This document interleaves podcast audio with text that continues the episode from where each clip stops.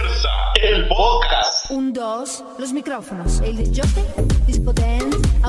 Hola amigos de Diversa, el podcast. Mi nombre es Marlon Chinico y pues de nuevo hoy en el personaje de la semana les traemos a una mujer empoderada, guapa, inteligente, feminista, humanista, amante de los animales, muy importante chicos, comunicadora y artística.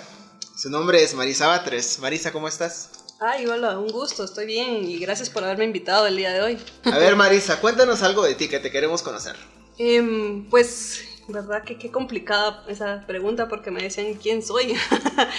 pues eh, yo soy abogada, soy muy eh, una persona que le atrae mucho el, el, asunto de ayudar a las demás personas. Es algo que no sé si me lo, porque me lo inculcaron desde pequeña o porque incluso en, en el lugar donde estudié nos, nos, decían que teníamos que dar un poco más a aquellos que estaban en cierta necesidad. Y, y de ahí viene, ¿verdad?, mi, mi idea de, de, hacer un cambio. Y quizá lo que más eh, marcó mi vida fue el hecho de que mi mamá empezó a trabajar con víctimas de violencia sexual y nos comentaba de esas eh, cuestiones. Yo ya tenía 10, 12, 15 años cuando ella nos empezaba a contar todas esas cuestiones de toda la, realidad nacional y es de ahí también donde bueno, solo viene a reforzar, ¿verdad? Mi idea de que hay que hacer algo, de que no nos podemos quedar así. Uh, y también es de ahí donde parte mi idea de, bueno, si voy a hacer algo para cambiar, me y para cambiar mi comunidad, pues quizá desde las leyes vaya a ser la, la, la respuesta correcta. Y es por ahí el, el camino que elegí. Eh, empecé también a, primero como maestra, porque dije también desde la educación, la formación es importante, y luego ya dije, oh, bueno, y las leyes, ¿verdad? Esas son, van a ser mi ruta en, en la vida.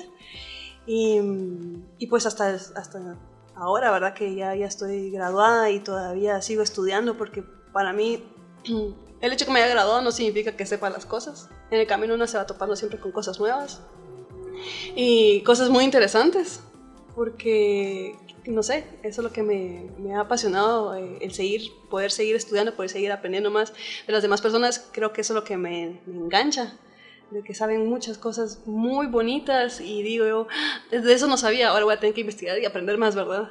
Hasta los trabajos, ¿verdad? Es como, siempre parece un tema, algo, ¿verdad? Algo nuevo, algo, algo que se puede hacer más y más y más y, y, y por esa línea hoy, ¿verdad? De ver qué más puedo aprender, qué más puedo saber para mejorar lo, el trabajo que estoy haciendo, porque de eso se trata al final, qué mejoría se puede hacer para una, eh, dejar una, ese cambio esencial para la sociedad.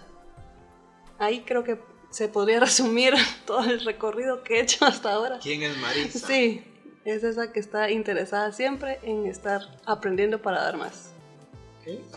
Chavos, muy interesante, la verdad, muy una, una, persona muy risueña por lo que estoy viendo acá. pues bueno, antes de comenzar, solo quiero recordarles que nos sigan en Spotify, en Breaker y en Pokercast, que estamos ahí todos los no todos los días, pero casi que todos los días. A ver, eh, Marisa, comenzamos eh, con Visibles. ¿Qué es Visibles? Bueno, Visibles es una organización que se fundó recientemente en el 2017.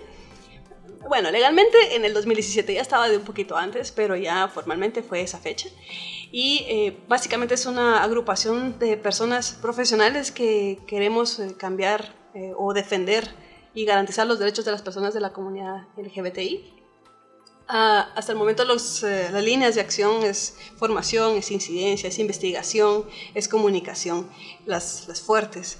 Y bueno, a, a, mí me encanta un montón porque primero son derechos humanos y después también se trata, como te comenté, ¿verdad?, de hacer un cambio. Y esas son las... Uh, eso es básicamente visibles y... Um, pues síganos en nuestras redes también.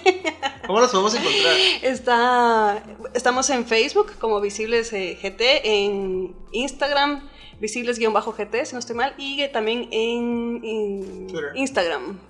En Twitter sí, y en Instagram. Ah, okay. Pero ahí, en Instagram no me recuerdo ahorita cómo estamos, pero siempre visibles. visibles. No, hay, no, hay, pierde. ¿Cómo es el logo? A ver, para que lo El loguito es una B con todos los colores de, de, de la bandera Ajá. LGBTI.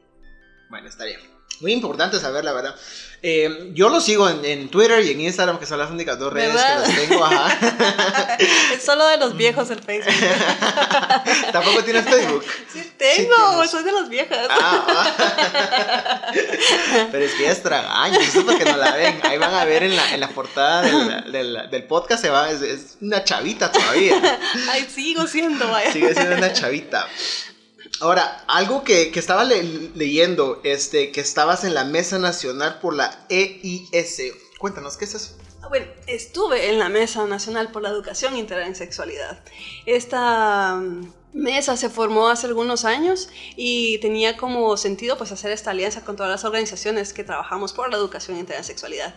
Porque como te comenté, ¿verdad? Una de las cuestiones que a mí me llamaba mucho la atención era la formación y quizá para mí una de las eh, primeras entradas en materia de cómo entendernos, cómo tolerarnos y respetarnos era a través de la educación en sexualidad. La diferencia, se puede decir, en la integralidad es que abarca más allá de cuestiones eh, sexuales, ¿verdad? Porque usualmente este tema de la educación integral de sexualidad siempre se, se enfoca únicamente al área de la sexualidad y, y- y entender que la sexualidad viene de hacer muchas cosas, no solo cuestiones eh, genitales, sino que el cuerpo, el sentimiento, las relaciones humanas. De ahí radica la, la integralidad y entonces um, éramos varias organizaciones las que estábamos eh, involucradas en, este, en esta mesa. Ahorita ya no está tan activa como lo estuvo anteriormente, pero está nuevamente en ese proceso, ¿verdad? Y mm, eso fue en la época en la que estaba yo en Humanistas Guatemala, eh, cuando el tema eh, básicamente por el que trabajaba era Estado laico y educación integral en sexualidad, siempre en- con, la, con el rollo de, la, sí, de los derechos humanos como base, porque eso es como mi... Eso es lo que Lo me que te mueve. Sí. Lo que te mueve. Muy interesante, la verdad. ¿Y eso hace cuánto fue? Dices que fue hace mucho tiempo, pero ¿hace cuánto fue? Ay, si no estoy mal, yo dejé Humanistas en el 2018, así que no fue hace mucho. Oh. Ajá, sí, sí. Fue quizá que se formó en el 2016, 2017, 2018. eh, hubo un pequeño cambio ahí estructural interno, pero la mesa sigue. Y fue cuando comenzaste con Visible, más sí, ya ya, de lleno. más de lleno, sí, porque con misiles ya había como cabal. Porque Ya existía, me comentabas. Sí, porque se me, se me entrelazan tantas actividades justamente 2017, 2018, 2019. Ahí estoy como, no sé, es como mi momento más álgido de actividades. Ajá. Muy interesante, la verdad. Ahora, y también, o sea, no, ahí, ahí no se acaba. Eh, y si de joven, ¿qué es eso? Ah, INSI de Joven es la red de jóvenes que por la defensa de los derechos de los jóvenes en realidad. Y bueno, yo soy parte ahí de la junta directiva. El, el trabajo esencial es la defensa de los, de los derechos de las juventudes. Es decir, todos los derechos que se abarcan como juventudes. El, el trabajo, es em, la familia, también el, asunto de la diversidad sexual también se toca, el asunto de los derechos sexuales también se, se tocan. Em, esta red me encanta porque tiene una visión feminista en cuanto a su trabajo. Eh, yo las conocí cuando también el punto álgido era los derechos sexuales y reproductivos y em, con varias iniciativas. Eh, primero con la que las conocí fue con la iniciativa de ley por, la, por los derechos de las juventudes. 85, no sé qué, ya se me olvidó ahorita. Am, pero ahí fue donde me topé, creo que fue el primer, el primer contacto que tuve ya real con la, esta población muy conservadora. Eh, pero ahí fue donde conocí el trabajo de ellas, me gustó mucho. En realidad es un trabajo de, de jóvenes eh, mixto, pero en ese momento es, solo habían chavas, entonces creo que me referiré a ellas siempre en, Ajá, en como femenino, es. ¿verdad? Porque es- Así las recuerdas. Así las recuerdo, ajá. Y así todavía, porque incluso ahorita hay un compañero nada más. Entonces, para mí, en plural, sigue siendo femenino. Pobre, lo siento, Enrique, te quiero mucho. Em, pero sí, a mí me, me encanta el enfoque que tienen ellas. Y de esa cuenta también empecé a brindarles apoyo en cuanto a la asesoría jurídica. Ah, por mi edad, es que no, nunca formé parte del equipo directamente, pero sí, eh, sí fui parte de, sí he sido parte de junta directiva donde ellas tienen la idea de que las eh, personas que eh, formamos parte de junta directiva somos asesoras. Ujú.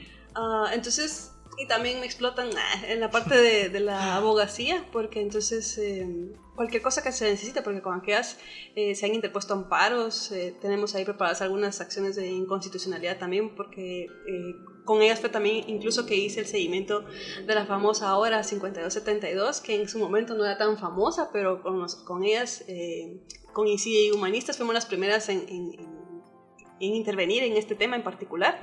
Eh, trabajamos directamente incluso con el diputado Cornelio García cuando él estaba a cargo de la Comisión de Puntos Legislativos y Constitucionales. Fue el primer, incluso el primer dictamen que, que salió, fue el trabajo que hicimos nosotras. Y bueno, luego cambió eso, pues, porque luego cambió Linares Beltranena, tomó la posesión de, la, de esa presidencia y no le gustó el dictamen porque obviamente estaba muy, muy progre. Ajá, muy enfocado a otras cosas. Sí, y fue una cosa como interesante el trabajo con ellas porque en, en ese dictamen en particular. ah, porque intentamos no ser tan progres, de hecho, Ajá, para que no lo para que no, pasara, ajá. ajá, porque de eso se trataba, de ser como progre, pero no tanto, y era como, ¿cómo le hacemos? Porque no puedo Ah. evitar no pensar en, Eh, así. Ajá, en derechos humanos y por nosotros sea nuestro beneficio, entonces tratar también, ¿verdad? De- y tampoco que salía tan desventajado el, el diputado, pues porque ya nos estaba dando las La puertas oportunidad. abiertas y la oportunidad de trabajar. Entonces eso fue bastante interesante esa, en esa oportunidad específicamente. Luego ya trabajamos otras iniciativas como la, la Ley por la Educación e Intersexualidad que se la había presentado Marco Aurelio Pineda. Eh, se lo cambiamos todo por completo, así como malo. Mira, si es, esto no va. sí, sí, lo hiciste tú, ¿ah? Ajá, sí, se y- y nota. así- sí, se lo cambiamos. Lamentablemente ese se quedó, ahí está, ahí está, que Ahí consta, ahí está, está, ajá. pero, pero no, no avanzó más. Eh, también trabajamos con aquellas otras iniciativas que, que están ahí, ¿verdad? Quizás las que más visibles porque se le hizo más bulla, ¿verdad? Fue esta la, la que presentó eh, Mujeres Transformando el Mundo y también la que presentó Trans con la Ley de Identidad de Género. También estuvimos ahí, fuimos partícipes de las mesas de, de diálogo como parte de sociedad civil y a mí me encanta.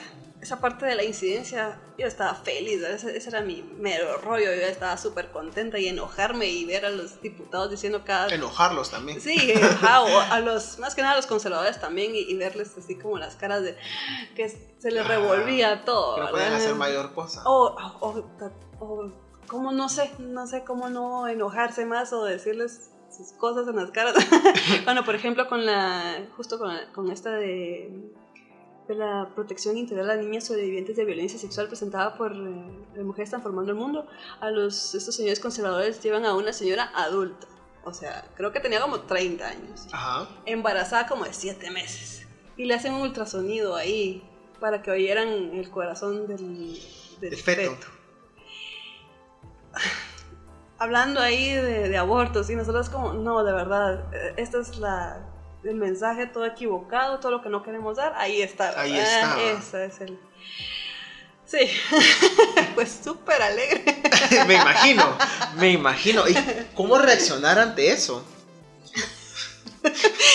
Mira, el problema que tengo es que ves que me río mucho. Ajá. Tal vez. Entonces, era no reírme tanto en sus caras, Ajá. pero tampoco hacer la cara de, Señora. a la, de, de qué denigrante que lleguen a esto. O sea, no, no era el sentido, de verdad. De, de cómo distorsionan los mensajes, de cómo es que la población se deja engañar por esto, pues porque ahí son, son miedos infundados por la misma eh, desinformación. Sí, desinformación. Desinformación.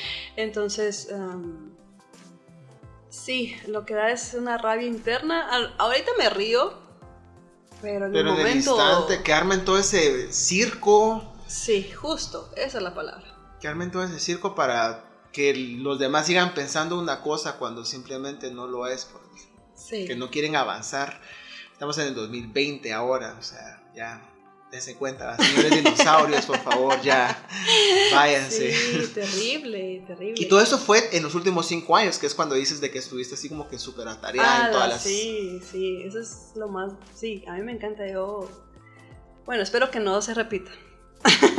no hay necesidad. No hay necesidad. Pero sí, o sea, eso me, me encantaba de, de ver esta dinámica, porque una se entera de esta realidad, Ajá. de cómo es esta manipulación de la información, ¿verdad?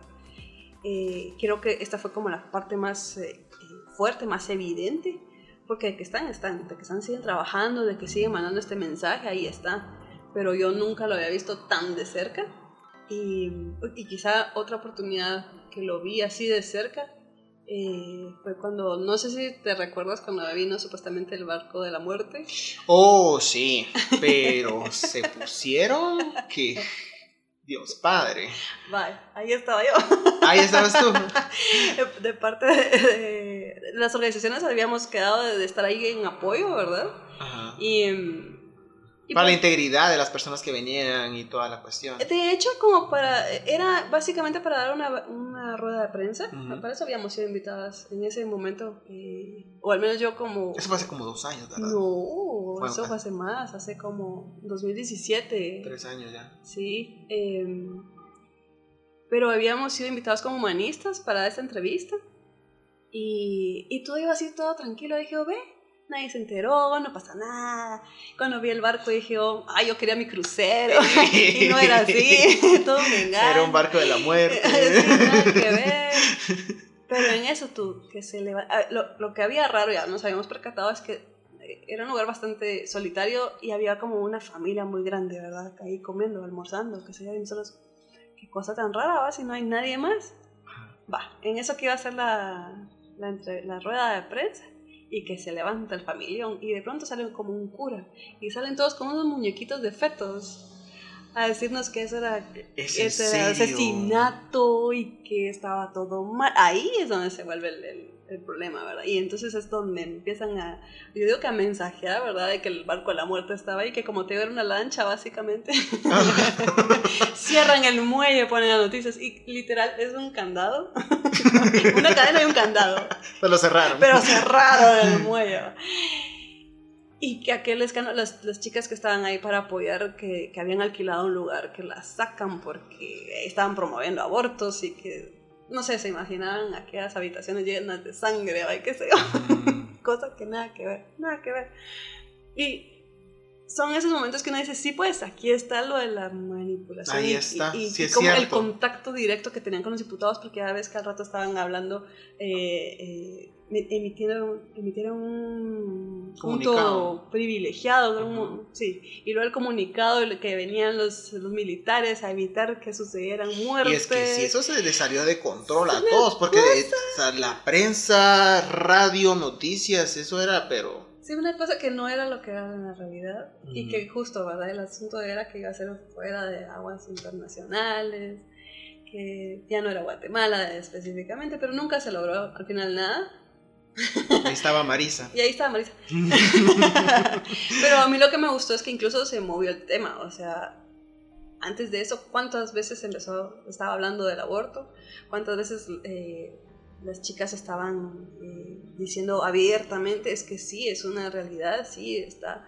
eh, hay muertes, ¿verdad? Por no hacer, por no ser atendidas o hay el mismo deseo, ¿verdad? Si quieres o no ser madre, así básico. Y también que invo- involucra mucho de la desinformación, involucra mucho de la poca formación, involucra mucho también de que cómo es que en un montón de, de, de centros no tenés tu acceso a métodos anticonceptivos. O sea, es, todo. Eh, La, información, aunque sea. Sí. Dejemos sí. métodos anti- anticonceptivos. La información Eh, sí. simplemente está distorsionada o llega ya como teléfono Ah, descompuesto. sí, terrible. Y eso es en lo que Marisa trabaja. Sí, a mí me encanta promover la ideología de género y el aborto a todas. A todas.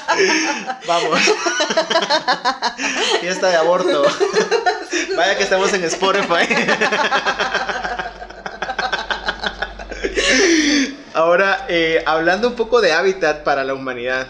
¿Qué, qué, qué, qué es esto? Ah, mira, fíjate que ese fue un proyecto muy, bueno, es, sigue siendo un proyecto muy lindo en el que mm, una como voluntaria llega a ayudar a la construcción de casas. Son personas eh, con bajos recursos, bueno, relativo, porque eh, es con, tenés que demostrar que tenés bajos recursos, pero al mismo tiempo sí tenés que demostrar que tenés ya eh, al menos un tu terrenito para poder eh, adqui- adquirir, básicamente es un crédito en el cual las, nosotros como voluntarias íbamos y ayudábamos a la construcción de estas casas, que a mí me gustaba un poco más porque ah, está, por ejemplo, está techo, que son las casas más em, temporales, en cambio estas son casas ya fijas porque son de blocks. Entonces ahí aprendí, ahí fui un poco, fue mi temporada de albañil. Ajá. aprendí a hacer cemento, la, la mezcla de cemento, aprendí a hacer las, las columnas, ah, aprendimos a poner los blogs. eh, y no creas que fue, en un- o sea, íbamos un fin de semana y no es que hiciéramos todo eso ese fin de semana. Totalmente. Acá se, constru- se construye una casa. Obvio, ajá. Ajá. Em, pero sí llegamos, por ejemplo, a veces solo lle- llegábamos a, a mover los blogs de un lugar a otro. Y nosotros a veces nos sentíamos, porque iba con una mi amiga, y decíamos, hola, no hicimos nada, y me siento súper cansada. Pero luego nos explicaban, no, pero si ustedes no saben que lo que acaban de hacer cuesta tanto la hora. Allí está. Ahí el- está el, el beneficio ¿va? para las personas que le estábamos ayudando con las casitas. Entonces dije, ah, bueno, ¿y qué tal que eso hay que comunicarlo un poquito más, ¿verdad? Porque quiera que no, de verdad, una sentía un fin de semana solo manejar los, los, eh, los blogs de un lugar a otro. A- aparte que se notaba que estábamos mal físicamente porque no aguantábamos nada bajo el sol, la verdad. Ah, Sí. quejándonos un montón. Bien capitalinas, ¿verdad? Ah, porque además no era Eso una te iba a capital. preguntar, Ajá, eso te iba a no preguntar, ¿en capital dónde, en- dónde se enfocan? diversas comunidades, en Ah. diversas comunidades. La, incluso habían como eventos maratónicos en donde se iba, por ejemplo, a Sololá y se hacía unos 10 días de corrido, ese tipo de voluntariado. Entonces, a mí me encantaba eso un montón, ¿no? ¿no? Y... Ah, bueno, y de ahí aprendí, aparte de, de poner pisos también y, y vlogs, ah, aprendí incluso a hacer eh, de estas eh, estufas económicas. Eh, eh, de las que llevan leña. ¿no? Sí, Ok. pero que son hechas, que incluso una hace la, el ladrillo, que sí me acuerdo ahorita cómo se llama el material, eh, pero nosotros hacíamos los ladrillos, poníamos, o sea, la armábamos totalmente ahí. Y mm, este no era para las casitas que construíamos, sino que era para otras comunidades porque era más rápido, hacíamos también cuestiones maratónicas, varios grupos, luego Ajá. los distribuíamos y en una comunidad les construíamos a varias personas las estufas. Ah, sí, fue una cuestión que hice como cuatro años, así. Cuatro Los- años. Sí, los fines de semana. Incluso ahí aparezco en varias de las, de las, las fotografías, porque era como, ahí estoy, ahí estoy, ahí Ah. estoy. porque era una de las actividades que... ¿Y también- todavía existe? Sí, sí. Si no estoy mal, creo que van a cumplir 30 años en Guatemala. Es en serio. Sí, no estoy mal. Ahorita quizá me van a matar mis compañeros, pero sí, ya llevan bastantes años. Y lo que tiene como eh, especial aquí en Guatemala es que no, ya no viven de, de cooperación, sino que ya es como te digo, con estos créditos, Ujú. entonces ya se logran autosostener. Consiguen material también más barato, supongo yo, ¿verdad? Eh, ya saben como con dón- dónde conseguir los, los, los contactos y esto. Y, y ahí están, siempre están, y siempre están eh, en el voluntariado, está abierto constantemente. El asunto es que pues, la vida continúa, ¿verdad? Uno ya no tiene tanto tiempo, pero sí, eso fue una de mis actividades de voluntariado que hice. Sí, casi cuatro años. Cuatro años. Sí. Ahora, hablando también de otra cuestión que, que, que, que tú también hacías o haces, eh, dog therapy. Ajá. ¿Qué es esto? Ese es también otro voluntariado que está muy lindo. Eh, ese fue bastante... eh, Más, más había sido el interés de mi mamá, la verdad.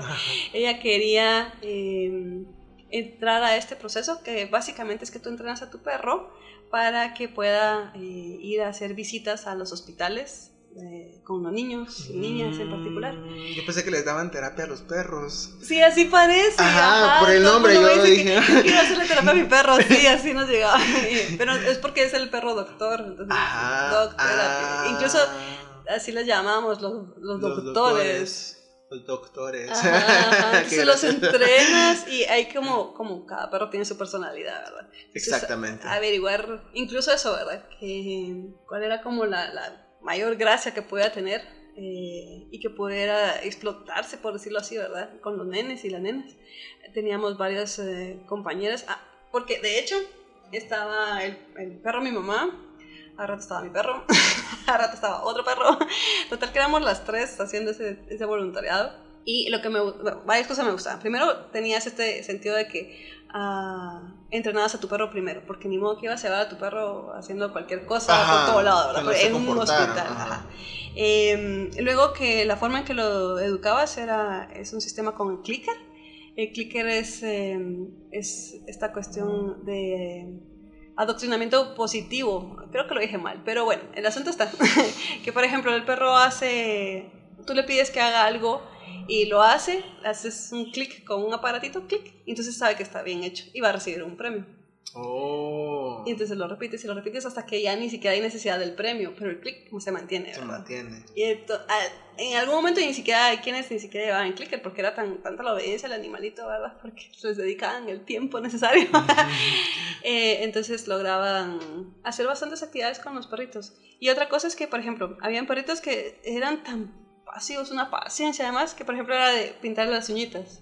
Y esa ¿A los perritos? Sí. Y ese era el, como el, el, el hobby que podían ir a hacer con las de actividades con los nenes, ¿verdad? Otra cosa era, ah, hubo una vez un gato y el gato hacía un montón de cosas, se montaba en un perro y hacía, e- era como el, era maravilloso, era un Era un payasito. gato jinete. Era, ajá, era lo máximo, Simba se llamaba. Em, a mi perro lo que le... Bueno, el perro de mi mamá, ¿verdad? El que la mayor gracia que tenía es como es un perro grande, es un labrador, es negro, es que le gustaba, con mi mamá le llenaba de jeringas, las jeringas con pedialite. Entonces se las tomaba los niños que andaban como llorando porque no querían la medicina o una inyección. Y mira, mírame, mira, mira, Él mi sí. perro, él sí. Y cosas básicas, ¿va? como jugar con la pelota y cosas así. Pero como te digo, lo principal era que el, el perro te entendiera. ¿va? Y mi perrita era tan, tan pasiva, tan pasiva, que lo que sí es que dije- a veces decía, ay, pobrecita, ¿verdad? Porque tenía unas paciencia a los, a los nenes. eh, y era eso, ¿verdad? Porque muchos nenes, el, el trauma, ¿verdad? De que los perros de sus vecindarios o de su casa incluso Ajá. son violentos o qué sé yo. Entonces aquí a nada que ver. Aquí a, eh, yo les daba la, la correa y va, pasea a la perrita, ¿va? Dale. Y iba y venía, iba y venía la pobre, va. Cansada, llegaba a su casa. Súper cansada. Pero bueno, era un ratito de hacer feliz a los nenes. Ah, otras personas iban a los asilos de ancianos, que también imagínate, de verdad, un perrito no va a estar pegando de brincos ni nada con, con personas ya de avanzada edad. Ajá. Y ese era otro asunto. Otros perritos también ya iban con, ya con niños con eh, problemas específicos, ¿verdad? Ya motrices o qué sé yo, y hacían un trabajo especial. Eh, la que nos eh, ayudó al entrenamiento se llama Rosario Barrios, búsquenla, pero eh, es muy buena. Incluso ella entrenó a su perrita eh, para que vaya, acompañe a niñas a hacer eh, declaraciones ante tribunales, por ejemplo. Y eso es una cosa que aquí en Guatemala, pues cuántas veces has visto o, sabes que, que- que eso sucede. Pero sí es un programa muy, muy bonito. Ahí también estuve. ¿Aún existe? Sí, aún existe. Eh, Dog Therapy, de hecho, Dog Therapy.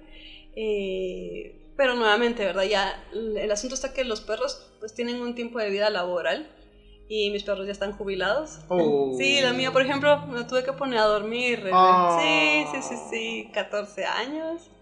Y mis otros perros pues ya son, este año cumplen 11, entonces Sí, Ya, ya, ya. están grandecitos. ya, ya pues hay que, hay que también respetarles Hay eso, que ¿verdad? respetarle su edad también. Pero pues, o sea, fue una cosa muy bonita eh, el, el hecho de que, bueno, creo que a mis perros les gusta el hecho que seamos adultas todas en la casa porque entonces están tranquilos, pero se les notaba la alegría, o se le nota la alegría todavía ver un grupo de niños que se le acercan y se le Que se sienten y queridos y así que para sí, acá se y que nota, para allá. Mm. ¿verdad? Que la cara que es así como, ay, sí, los amo a todos.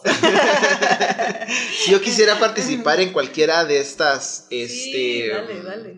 de estas asociaciones como Incide Joven, Hábitat por Guatemala Ándale, y son Therapy, aún existen, ¿verdad? Y las podemos encontrar con estos nombres en redes sociales. Sí, sí, de hecho, Ok. ahí está. Y bueno, aquí hablando ya de redes sociales, recuerden seguirnos en, en Spotify, en um, Breaker y en Pokercast. Y también eh, Instagram, eh, Facebook y Twitter. Ahora ya hablando un poco más de Marisa. este... Cuéntame, Marisa, en el ámbito amoroso. Ay, no. ¿Cuál? Inexistente. Ahí se respondió la pregunta. sí. ¿Hace cuánto estás así solterichi? Ay, oficialmente. Ajá. Ay, pregunta tan difícil. Creo que. Para no herir susceptibilidades de alguien que escuche. Justo es eso lo que estoy pensando. creo que oficialmente de octubre del año pasado, no es mucho. Ah, o sea, Ajá, sí. recientemente Sí, libre, libre sí, soy. Sí, Tranquila. Sí, de hecho, eh, continuamos con la amistad, ¿verdad? Eso no es eh, impedimento. Eh, lo que pasa es que siempre se atraviesan las actividades, ¿verdad? Cuando una se da cuenta, pues ya pasó un mes, ya pasó otro mes. Ah, Pasó una vida, pasaron sí, tres personas después, sí. y así como que, ah, Ay, sí es cierto. Y después te pasan enfrente, ¿te acuerdas quién es? sí, hombre. Marisa, sí. ¿y, y, tú crees en el, primer, en el amor a primera vista? Ah, mm, no, creo que no, yo soy bien chambona. yo creo que soy más del amor a la tercera vista. A la tercera vista. sí, sí. Que se eh, esfuercen. No es eso, que se esfuercen, sino que de verdad no, no me doy cuenta. Ajá. O sea, me cuesta mucho incluso coquetear, no sé, me- a mi última pareja sí me decía, es que tú eres bien coqueta, y yo, ay, no sé, de verdad es en serio, no, no es a propósito, lo siento. ¿Pero eres coqueta con esa persona o con alguien Y más? aparentemente en general. Uh, sí, no sé. no sé. Marisa. Uy, lo siento. Pero sí, entonces no me doy cuenta Ajá. que me están flirteando, ¿verdad? Y- Y es donde, por eso es que te digo a la tercera vista, porque es hasta donde me doy cuenta. Un poco despistada para esa situación. Ah, ah, vos querías conmigo. Ajá, sí, o a veces me entero hasta los años. Qué Que eras el crush de alguien. Sí, O- qué vergüenza. Y que ya le habías quebrado el corazón Seguramente, veces. ajá, y así me han dicho, como reclaman eso, así como, me bateaste, yo. ¿A qué hora? Perdón, de Ajá. verdad no me di cuenta, pero dale. Intentemos. Tú sigue. Porque la atención me gusta. Ay, sí, lo siento por eso. A ver, ¿y cuál es la definición de amor para Marisa? Ay, em, tendría que ser una cosa muy específica. Para mí es como un sábado, así un calorcito como de ahorita, porque hace mucho calor ahorita. Exactamente. un, un sábado calorcito en la tarde, eh, no sé, estar tomando un tecito o, eh, o una bebida refrescante, estar leyendo eh, con mi pareja y estar tranquilo. Eso es como, para mí eso es, eh, esa, esa cuestión de esa intimidad, Convivencia. esa intimidad, convivencia, ese, ese- estado de que, de que no estás corriendo con nada, que sabes que estás confiando en la otra persona. Um, sí, para mí es esa sensación de tranquilidad, de saber que estás, de que, de, de que extendes la manita y ahí está. Y que al rato es como, bueno, ¿será que comemos algo? No sé. Así oh, como qué queda. bonito. Sí, eso es para mí, eso sería como... Tu definición del amor en pareja, Sí, al menos. Sí. Ahora, hablemos de algo que pues eh, se puede malinterpretar para muchas personas, ya que no lo entienden tal vez. es el feminismo. Ah, ya. ¿Cómo definirías tú? Vamos a empezar con el feminismo, el, fem- el feminismo Ajá. y luego tu feminismo. Bueno, el feminismo es una corriente filosófica, teórica, que busca la igualdad entre hombres y mujeres. Mi definición de feminismo está muy alineada a esa definición, es la búsqueda eh, a esa igualdad, a esa equidad. Y sí, supongo que está como mal entendida por las... eh, Por lo que muestra la- los medios de comunicación. Obviamente, pero también tiene mucho el- el- lo que habíamos hablado antes, ¿verdad? De, que, de esa desinformación, de, de cómo te manipulan las actividades, de que, por ejemplo, ¿verdad? Eh, se quejaban mucho de que, ay, sí, las feministas solo vienen aquí a pintarrajearnos las paredes. Perdón, pero que importa de verdad más una vida, perdón, una pared pintada que cuántas mujeres que fallecen constantemente, que fallecen o que están en silencio porque viven en constante violencia intrafamiliar, que vivimos acoso en la calle todo En el la tiempo, ah, o que nos traten como como nenitas, porque esa es una, una constante, ¿verdad? De que nos traten como, ah, la que no sabe, la que tiene que esperarse. se calla. Ajá, y que mejor calladita, sí. Entonces, es evidente que eh, ya estamos cansadas de eso, es evidente que, mira, muchas generaciones, lo que nos enseñaron, la verdad, al menos de, de parte de, de- de mi genealogía, es el silencio, ¿verdad? Ajá. Entendiendo también el- la cuestión histórica que vivió Guatemala, que lo mejor era estar callada eh, por miedos, miedo a, a estar desaparecida. Entonces eso quiera que no se transmitió mucho, pero eso ya no estamos viendo ahora. Y las nuevas eh, chavas, porque son más jóvenes que yo, yo las admiro un montón, eh, están dando la cara, eh, alzan la voz, eh, que es una cuestión también que aprendí con esto de la incidencia, que yo Ujú. también tenía una voz y que tenía algo que decir. porque quiera que no, eh, también, ¿verdad? A mí me criaron así de calladita, así, si no, no vas a conseguir marido, ¿va? obvio. Ajá. Entonces, eh, me costó encontrar mi voz, me costó salir también de la cara, es una cuestión bastante... eh, Porque lo traes tan, tan enraizado. Sí, justo. Justo, y esas son esas cuestiones que constantemente te tienes que estar autoevaluando y reconstruyendo constantemente. Entonces, básicamente eso se trata. Para mí, mi feminismo es ese: estar reaprendiendo a ser yo como humana con todos los derechos que tanto estoy diciendo que tenemos, ¿verdad? Porque una cosa es decirlo y otra cosa es de verdad, una vivirlo. Que es bastante. Es bastante. Yo justamente ayer estábamos con, con unos amigos, íbamos a la casa ya de, de, de un amigo, porque ahí habíamos dejado los carros, íbamos caminando y iba esta chava corriendo, era corriendo así, Sí, era como las deporte. 7 ajá, de, de- la noche. En eso se le acerca un señor que iba en una, en una bicicleta y solo se le acerca a decir mamita rica y se va. Y nosotros así como que... ¿Por qué todavía sigue eh, eso? ¿Por qué, se- por, por qué la gente piensa que todavía puede hacer eso con las mujeres? Con todos en general, pero vamos a- al, al tema de- del fem- del feminismo. Es algo de que para muchas personas lo ven tan normal. Sí, ese es el, as- el asunto. Primero es eso, que cuando, como todo tipo de violencia, ¿verdad? tú? Si no lo, eh, no lo logras identificar, lo normalizas, quiera que no. Y, y luego, pues tampoco puedes salir de eso. Y es una constante, pues, porque creo que todas hemos vivido un tipo de violencia y a veces haces hasta el tiempo con el que te das cuenta, "Ah, eso que me pasó es violencia, ¿verdad? Y cómo evitar ahora que siga sucediendo o que te siga sucediendo, que es bastante, eh, bastante trabajo. Porque lo que decimos nosotros las feministas es que una vez te pones los lentes morados, ya solo no te los puedes quitar. Porque empiezas a ver todas las injusticias todo el tiempo y todos lados. y es como, es bastante cansado, una ya no quisiera. Porque es- esa es la realidad, esa es la parte triste, esa es la realidad que vivimos todos los días. Exactamente. Cuando mencionas esto de los lentes morados, ¿es solo una analogía o es...? Ah, ok. Es una analogía. Yo dije, Sí. van todas con lentes morados, Puedes aquí rosados o amarillos. pero... Pero sí, es una analogía decirte cuando ya tú empiezas a entender de qué se trata el feminismo, de, de las violencias que estás viviendo constantemente, de tus derechos, de este, esta voz que tienes. Para mí, es- esos son los lentes morados. Los lentes morados.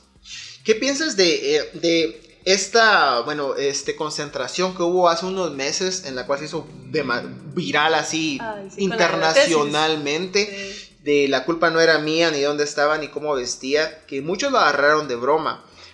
Pero eh, justamente estaba escuchando un podcast de una muchacha que daba tres ejemplos de por qué no era su culpa dónde estaba, ni que no era de ella, ni cómo estaba vestida.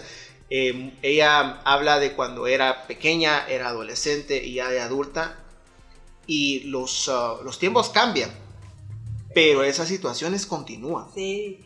A mí me encantó este movimiento de la tesis. Eh, La tesis se llama, son las chilenas que iniciaron esto.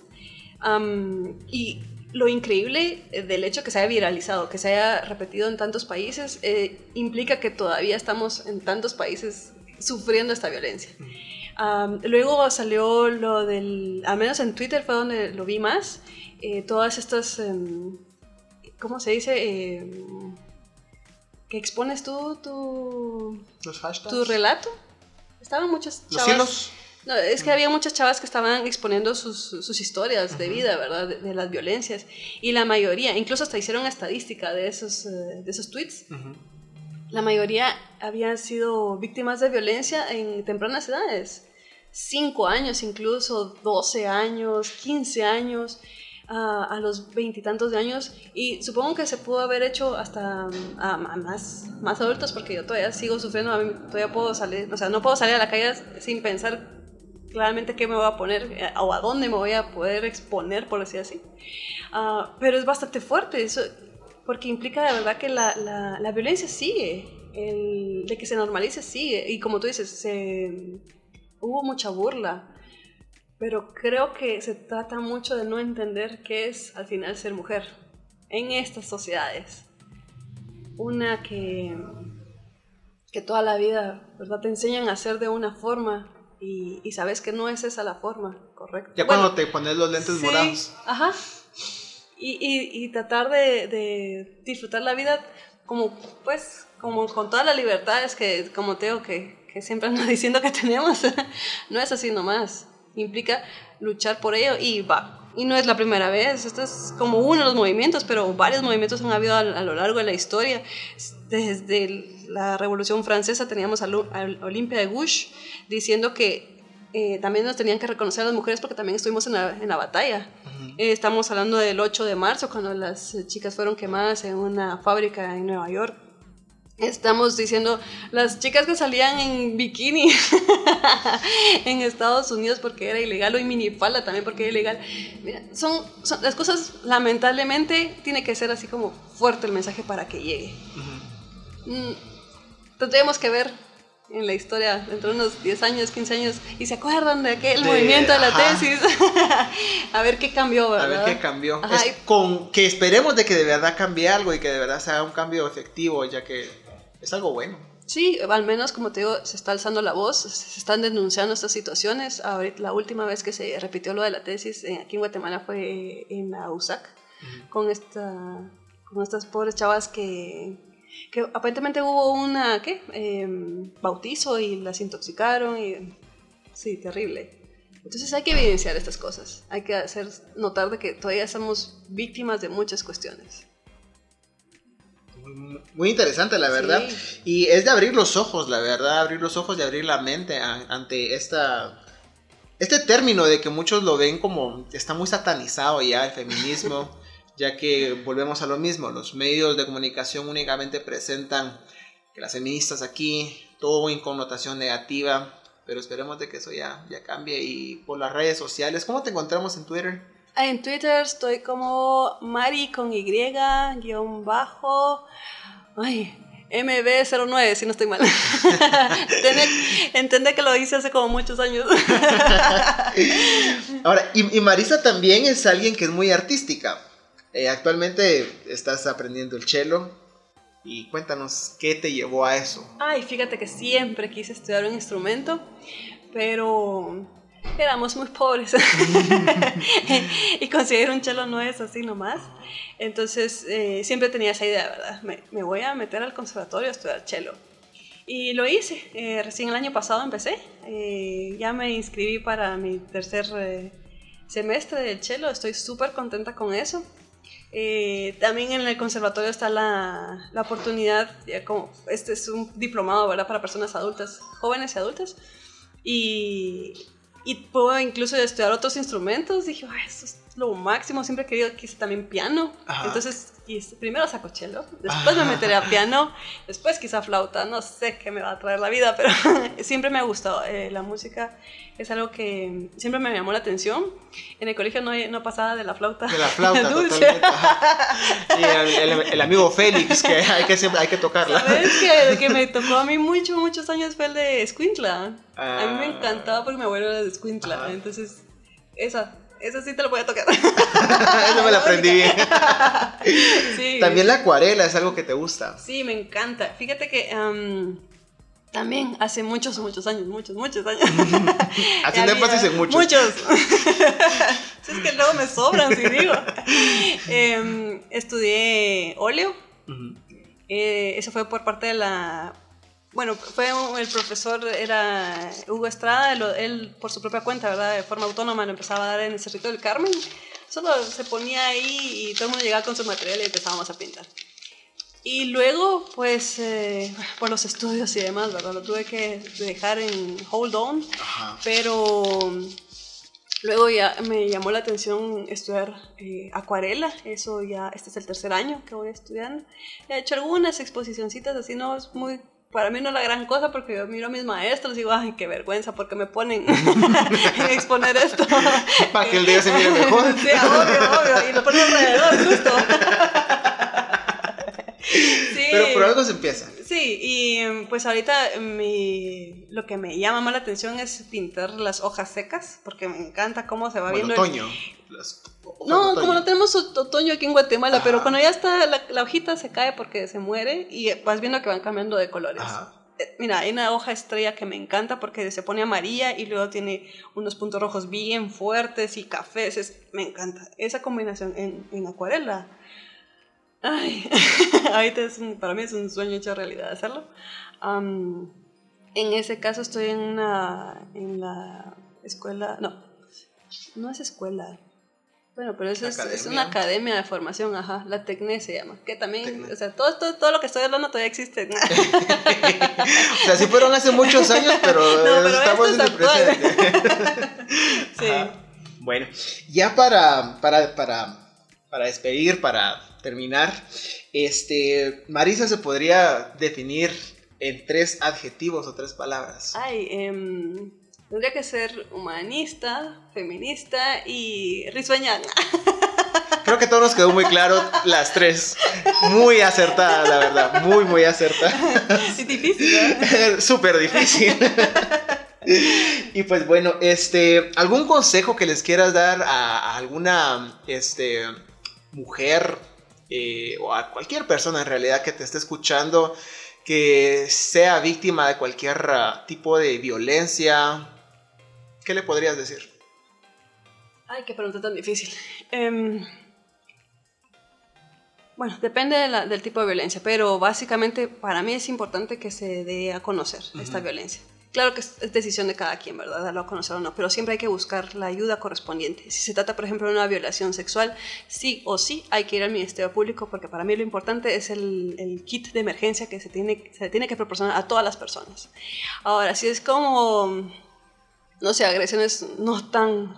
o sea, bueno, es- no sé cómo decirlo, pero Es que todas, creo son, que todas fuertes, son fuertes, todas son fuertes, son en diferentes ajá. connotaciones, pueden ser psicológicas, pueden Justo, ser... pero todas, para mí que en esas quizás las podrías pensar un poquito más, ¿verdad? Si las das o no a, a conocer.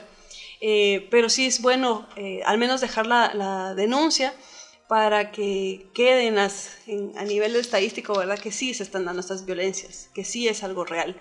Am, pero, y cualquier cosa, ¿verdad? Si necesitan asesoría o algo así, al acompañamiento, pues abocarse también a las organizaciones de sociedad civil, que para eso estamos, para estas asesorías y- e incluso acompañamientos. eh, hay algunas organizaciones de sociedad civil que sí se especializan en hacer estos acompañamientos y que con gusto, ¿verdad? Si nos preguntan invisibles, o nosotros lo podemos hacer a veces, ¿verdad? O sabemos referir a quién, porque cada reconocemos a todas las organizaciones de sociedad civil sus, eh, sus especialidades, ¿verdad? Cada quien. Entonces, eh, sí, depende de la, de De la lo- de violencia. la situación. Pero sí, a mí sí me interesa, por favor, por favor, que si es una violencia sexual, sí o sí hay que irla a denunciar.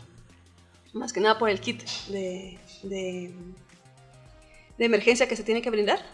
Y de ahí los demás, pues como te digo, eh, si quieres lo piensas un poco más, está bien, pero sí, sería lo, lo mejor es ir a, a dejar la denuncia, tratar de hacer el seguimiento correspondiente. Yo sé que es tedioso, yo sé que es largo y que quizá no haya una respuesta que queremos, pero hay que dejar constancia. Hay que dejar constancia. Sí, sí, sí, hombre, sí, yo sé que es difícil y que es muy tedioso, porque lo es, lamentablemente. Pero hay que hacerlo. Sí. Hay que hacerlo.